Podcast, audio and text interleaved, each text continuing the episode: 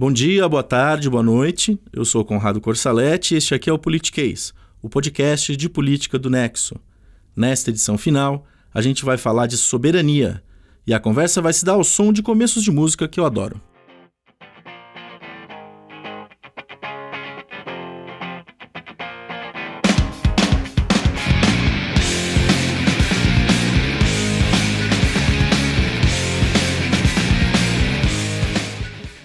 Sabe aquela música Soberania, eu quero uma para viver? Brincadeira. É ideologia, a música do Cazuza, e a gente já tratou aqui de ideologia no episódio 38 do Politiquês, em junho de 2018. Tem ideologia fraca, tem ideologia forte, mas ouve lá, porque isso aqui foi só uma rima gratuita. O tema de verdade aqui é soberania.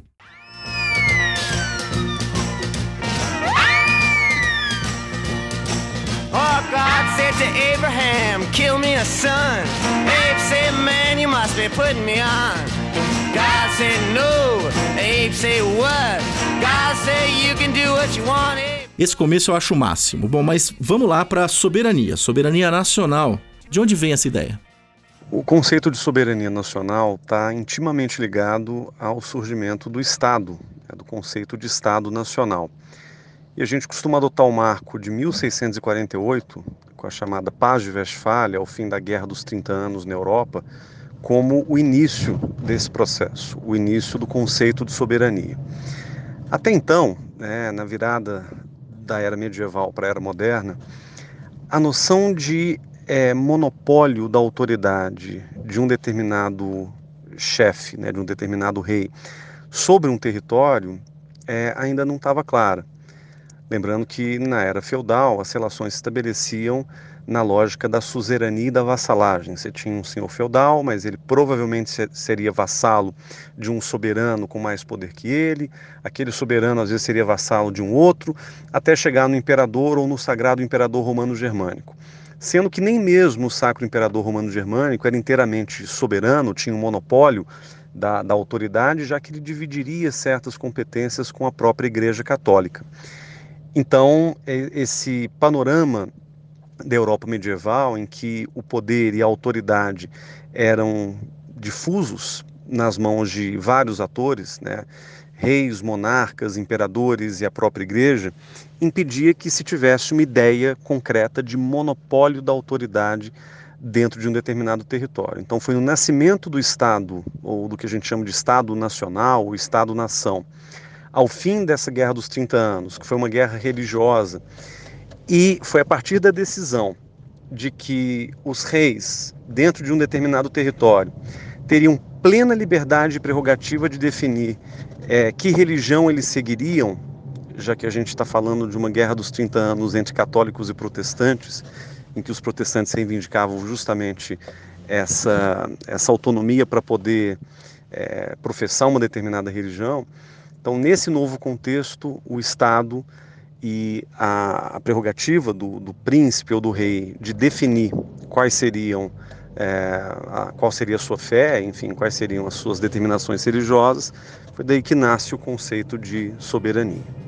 Esse que você acaba de ouvir é o Guilherme Casarões, cientista político e professor da Fundação Getúlio Vargas de São Paulo. Ele lida com relações internacionais e vai estar aqui com a gente nessa conversa. A primeira explicação dele traz o seguinte marco: Paz de Westfália, século XVII. E para você que gosta de política e para você que já ouve o politiquês, a Paz de Westfália aparece com certa frequência na conversa. Quando a gente falou, por exemplo, de Estado laico no episódio 61, em novembro de 2018, estava lá esse marco. Quando a gente falou de nacionalismo, da formação do Estado-nação, agora em fevereiro de 2019, no episódio 67, estava lá de novo esse momento da história. A Paz de Westfália é o tipo de coisa complicada na história que é sempre bom entender porque sempre vai voltar ao assunto. Sabe aqueles momentos da história que você revisita sempre, tipo a Revolução Francesa? E eu aprendi sobre a paz de Westfália fazendo politiquês. Acho que vou levar comigo. Bom, mas vamos lá. Soberania nacional pressupõe o que exatamente em termos concretos? Ouço Guilherme. Em termos concretos, a soberania nacional pressupõe é, um monopólio é, estrito do exercício da autoridade de um determinado governo dentro de um território o que significa então a inviolabilidade dos territórios, ou seja, é, dentro daquele espaço fronteiriço não há nenhuma força política disputando é, o controle político, a autoridade é, governamental. É, envolve também o respeito pleno às decisões tomadas pelo governo que está autorizado a tomá-las. Então, respeito às instituições, o respeito é, ao presidente constituído.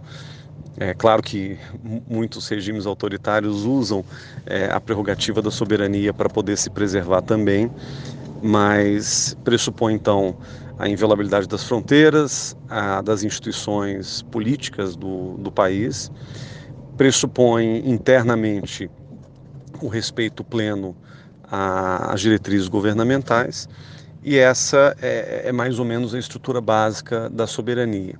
A garantia da soberania, em grande parte dos casos, está muito ligada à, à manifestação do poder. Né? Um, um, país ou um governo consegue manter a sua soberania à medida em que ele consegue, é, ao mesmo tempo, manter as suas fronteiras é, em paz, manter as suas fronteiras livres de qualquer interferência ou ingerência externa e manter é, o seu espaço doméstico também livre de quaisquer contestações internas. Então, o, o uso da força militar, principalmente, tem sido o principal instrumento de garantia da soberania de um determinado governo dentro do sistema internacional. Eu sou a chuva que lança areia do Sara sobre os automóveis de Roma. Sou a sereia que dança destemida e ara, água e folha da Amazônia. Tem música que começa com riff, tem música que começa bem com verso. Eu ainda não consegui encontrar melhores versos para começar uma música do que ser o vento e a chuva que lança a areia do Saara sobre os automóveis de Roma. Vamos em frente. Qual a diferença entre soberania interna e soberania externa? Vai, Guilherme. A diferença fundamental entre soberania interna e soberania externa diz respeito às ameaças ao governo que reivindica para si o monopólio do, do uso da força, o monopólio da autoridade. A soberania interna diz respeito a todas as forças é, que operam dentro do espaço do território nacional e que podem contestar, podem questionar ou ameaçar concretamente a legitimidade e a atuação concreta desse governo. É, então a gente pode pensar no crime organizado, no narcotráfico, em milícias, em todo tipo de é, poder invisível, né, que muitas vezes a gente vê é, operando dentro do Estado, muitas vezes além fronteiras. E a soberania externa diz respeito a todos os agentes originários de fora do território nacional, podem ser agentes transnacionais, como grupos terroristas e esses outros grupos que eu falei, que também muitas vezes operam é, além fronteiras, mas a gente também pode estar falando de outros estados que concretamente ameacem a soberania de um determinado governo. Então, é, em situações de guerra, em situações de conflito é, geopolítico regional, você pode ter uma, uma ameaça vinda de fora, corporificada em geral num Estado, mas de novo pode ser um grupo de outra natureza, e que também é, coloca em xeque o monopólio do uso da força ou monopólio da autoridade por parte de um governo instituído. Monopólio legítimo da força. É um conceito de um autor que aparece aqui no Politiquês bastante. É o alemão Max Weber definindo o Estado em sua obra chamada A Política como Vocação. É algo que aparece no Politiquês e já apareceu na boca do atual vice-presidente da República, que um dia desses, ainda na campanha eleitoral de 2018, disse que era um profissional da violência. Falava do conceito do Weber, talvez. Só que o passado de quem apoiou e apoia o golpe militar faz da frase algo estranho mesmo. Talvez ele não tenha pensado no Weber.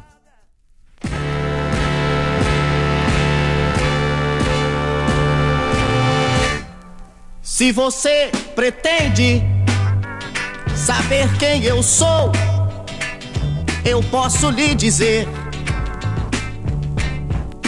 Desculpa, desculpa, me empolguei. Vamos com o Guilherme. Quando é que um Estado perde a soberania? Existem vários exemplos de estados que perderam a sua soberania. Isso pode acontecer internamente, quando você tem uma, uma força interna que disputa a legitimidade e a autoridade com o governo a gente pode pensar no caso das Farc, por exemplo, na Colômbia, que durante né, um prolongado período de conflito dominavam praticamente metade do território.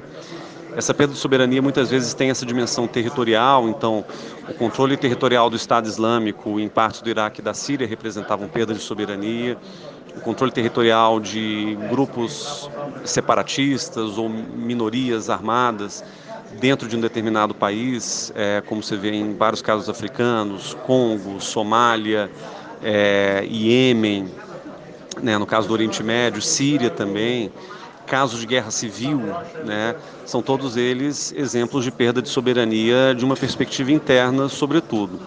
Externamente, a gente pode dizer que é, toda vez que há uma invasão, é, uma intervenção estrangeira num determinado país, isso também acarreta a perda de soberania.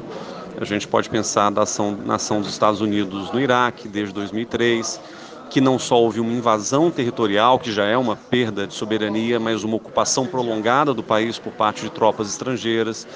É, e muitos consideram que mesmo a presença militar estrangeira dentro de um país, ainda que com a sua autorização tácita ou explícita, isso também pode acarretar uma perda de soberania, porque efetivamente quem controla aquele território é, com presença militar estrangeira é essa força estrangeira e não um país é, que territorialmente estaria recebendo é, essa força. E qual a importância e o peso do conceito de soberania nacional hoje?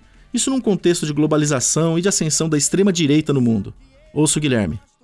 Olha, o conceito de soberania nacional, ele está voltando com muita força depois de basicamente duas décadas em que ele foi relativizado graças às forças da, da globalização. Então, se a gente retoma o debate desde a década de 90, a globalização foi vista por muitos entusiastas como se é, tornasse dispensável a, a própria noção de fronteiras, de soberania e de monopólio dos governos, né, em termos de autoridade.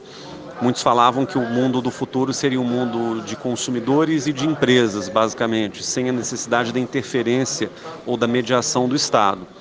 É, obviamente, esse debate foi muito idealizado durante muito tempo. É, Para usar um termo do Francis Fukuyama, um grande autor liberal dos anos 90, a gente não chegou no fim da história, a gente não viu a dissolução das fronteiras e nem a criação de uma grande aldeia global, graças aí às redes sociais, à internet, etc. E o que a gente efetivamente está vendo é o retorno do debate sobre soberania nacional, agora de uma maneira muito virulenta. Debate esse que durante muito tempo foi defendido pela esquerda, né? A esquerda tradicionalmente foi contrária à globalização e, sobretudo, a esse tipo de globalização econômico-financeira que varreu o mundo nos últimos 30, 30 e poucos anos. Mas hoje a direita se apossou desse, desse registro, né, dessa chave conceitual da soberania. E hoje ela usa muito a soberania, né, o, o argumento da soberania, é, menos como forma de defender, como a esquerda fazia, o interesse dos trabalhadores, o interesse dos trabalhadores locais, é, frente à voracidade das empresas transnacionais. E a defesa dessa, dessa direita que se apossou do conceito está muito mais ligada à, à, à luta contra qualquer interferência cultural e política que venha do mundo lá fora, que venha do estrangeiro, vamos dizer assim. Então é toda essa conspiração que muita gente chama aí de globalismo, né? É, ela, ela é o objeto principal dessa luta soberanista ou nacionalista dos dias de hoje. Né? Então, o globalismo que imporia padrões culturais, padrões econômicos, é, padrões sociais à sociedade, respeitando as suas convicções e a sua cultura básica, essa seria a grande luta hoje em torno do conceito de soberania capitaneada pela direita.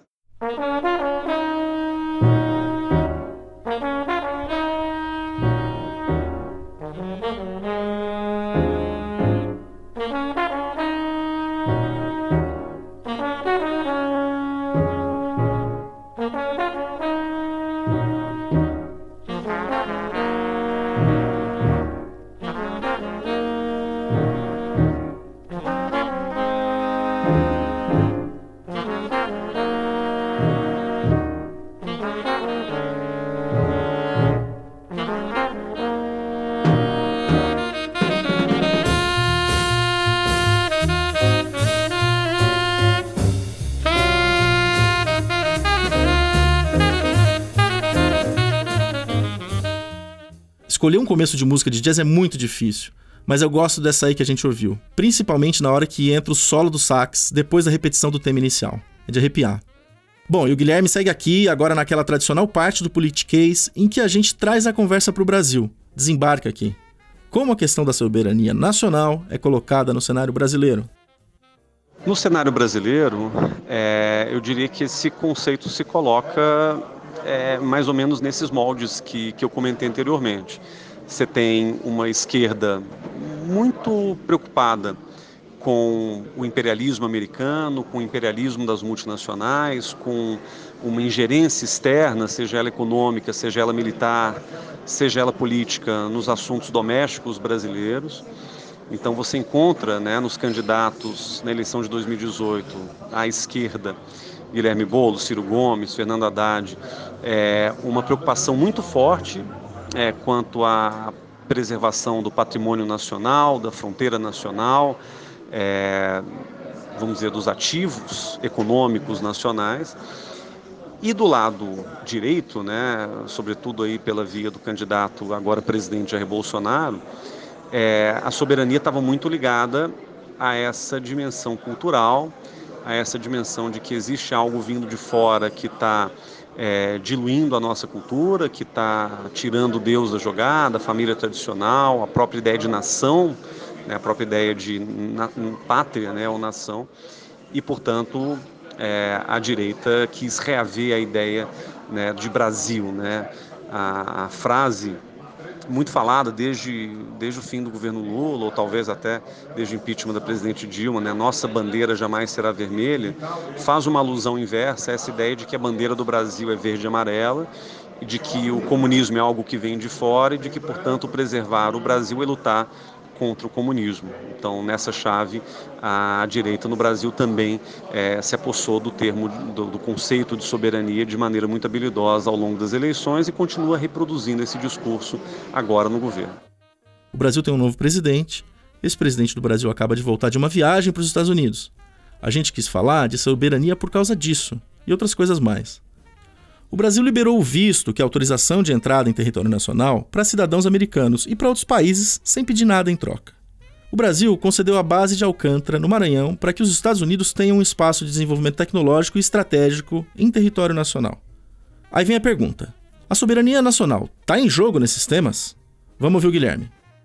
Olha, nas questões de Alcântara e do visto, a soberania nacional ela está sendo usada muito mais como um artifício retórico, né, no campo de batalha político, do que propriamente como um dado específico da realidade. O que está em jogo na questão do visto, por exemplo, é aquilo que a gente chama de reciprocidade, que é conferir ou dispensar um tratamento recíproco numa determinada área com relação a um país, é, a um país parceiro. Então, se os Estados Unidos exigem é, vistos de turismo para brasileiros, o Brasil deveria exigir vistos de turismo para americanos. A reciprocidade é um princípio diplomático antigo, é, ela é a base de relações cordiais e maduras entre os países, mas eventuais concessões é, à reciprocidade não são necessariamente violações da soberania é, sobretudo quando motivadas por razões pragmáticas, econômicas, né? É, não é uma não é uma abertura de exceção aos Estados Unidos, a gente vai fazer uma concessão de vistos para mais de, de, um país. Então, é, você pode questionar se abrir mão da reciprocidade é uma coisa boa para o Brasil, mas não me parece ser um problema concreto ligado à soberania nacional. O caso de Alcântara é um pouco mais polêmico, porque é, o, o, acordo de salvaguardas tecnológicas que vem sendo negociado desde 2000, é, o, o, que está tá sendo né, discutido agora é um novo acordo, mas o acordo, né, quando a base de Alcântara foi inaugurada e, e quando começou a se discutir as concessões é, de uso para os Estados Unidos, é que o acordo é, construía uma espécie de blindagem é, para os Estados Unidos no uso da base. Então, haveria certos pedaços territoriais da base de Alcântara cujo acesso seria limitado, aos, restrito aos Estados Unidos e limitado, portanto, para atores brasileiros, do governo brasileiro, enfim. E isso pegou muito mal nas discussões do Congresso, isso foi visto como uma violação de soberania.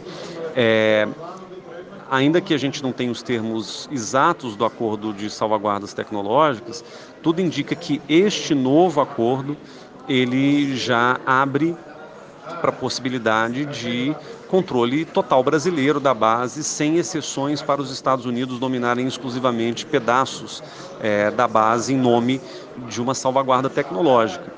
É, o que muita gente critica da questão de Alcântara é menos a questão da soberania, eu diria, e mais e principalmente o fato de que aquilo que a gente desejaria dos Estados Unidos nesse caso, que é a autonomia, né, eventualmente fazendo um acordo de transferência de tecnologia com os Estados Unidos, aparentemente não vai acontecer.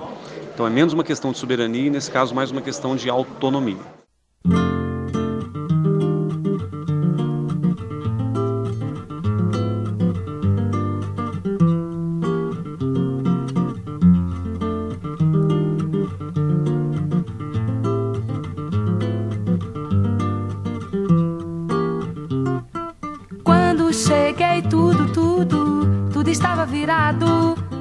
Apenas viro, me viro, mas eu mesma viro os olhinhos. Só entro no jogo porque estou mesmo depois, depois de esgotar o tempo regulamentar. Esse começo de violão é muito gostoso. A voz da Baby também. É o último começo de música que eu adoro nesse programa. O Politicase foi ao ar pela primeira vez em agosto de 2017. A ideia era sempre ter três camadas: uma de informação e formação, outra de música. A terceira camada é a dica de livro, que não tem hoje. Hoje tem uma despedida. De agosto de 2017, quando o Politiquês estreou, de lá para cá, deu pouco mais de um ano e meio. São 82 semanas corridas. Nessas 82 semanas, a gente fez 73 programas. A gente, enfim, sempre teve firme no propósito, para dizer assim. Agora, a gente para um pouco. Talvez volte mais para frente, a ver. Por hora, é isso. Está encerrada aqui a primeira temporada do Politiquês. Um ano e meio, 82 semanas corridas, 73 capítulos, um milhão e meio de plays. Com produção e colaboração no roteiro da incansável Laila Moalen, com agradecimento especial a Matheus Pimentel, com um viva aos talentos de Tiago Quadros e Guilherme Falcão, com a felicidade da colaboração de Ricardo Monteiro e José Einstein, com músicas hoje do Nirvana, do Bob Dylan, do Caetano Veloso, cantada pela Maria Bethânia, do Roberto Carlos, do Joe Coltrane e dos Novos Baianos, a gente encerra aqui o Politiquês. Eu sou o Conrado Corsalete e talvez a gente se encontre por aí algum dia. Valeu! arrebitado e não levo pra casa. Mas se você vem perto, eu vou lá.